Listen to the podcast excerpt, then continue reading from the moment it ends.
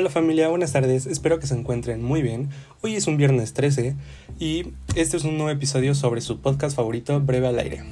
Bueno, estuvimos revisando muchos sus tweets sobre sus inquietudes de algunos temas que queríamos, querían que, que hablara, que mencionáramos en este podcast, un tanto un poco complejos, un tanto un poco escolares. Entonces, un tema que nos llamó mucho la atención y que escogimos fue sobre el conocimiento científico. Entonces, vamos a hacer tres esto lo dividimos en tres secciones, tres preguntas. ¿Qué es el conocimiento científico? ¿Cómo convierte el conocimiento general a un conocimiento científico? Y la diferencia entre el, conocimiento empírico y el conocimiento científico. Así que este es el tema que hablaremos el día de hoy familia. Espero que se encuentren muy bien y comenzamos.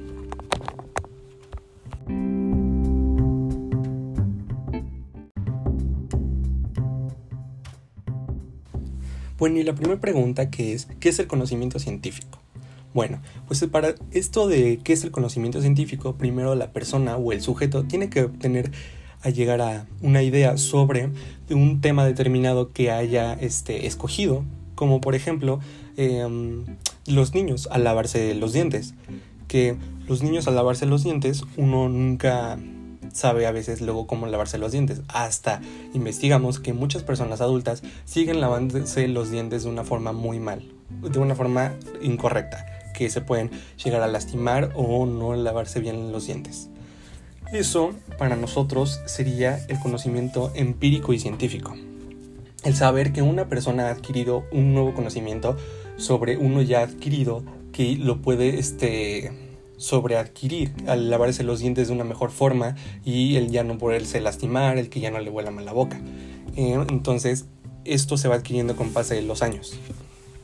Y para esto, eh, primero tienes que identificar el problema, cómo se origina, cómo este problema surgió sobre estas personas al no poderse lavar este, bien los dientes o no saber alguna buena técnica adecuada.